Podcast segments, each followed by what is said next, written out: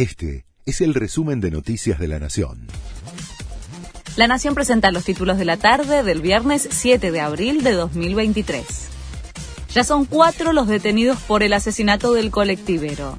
Un nuevo sospechoso por el violento hecho ocurrido en la matanza fue capturado en las últimas horas. Hoy declara el policía que se enfrentó a los delincuentes y una testigo. Mientras, las pericias buscan determinar quién disparó y mató a Daniel Barrientos.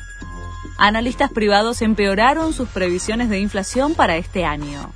Creen que llegará a 110%, 10 puntos porcentuales por arriba del pronóstico del mes pasado. Se trata del relevamiento de expectativas del mercado que informa el Banco Central.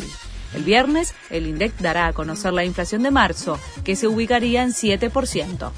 Netflix aumenta las tarifas en Argentina. La plataforma para ver películas y series subió los precios por segunda vez en el año. El abono básico aumentó 42,9%, el estándar 30,8% y el premium 27%. Los incrementos se verán reflejados en mayo. El Vaticano anuncia la ausencia del Papa en el Vía Crucis del Coliseo por el intenso frío.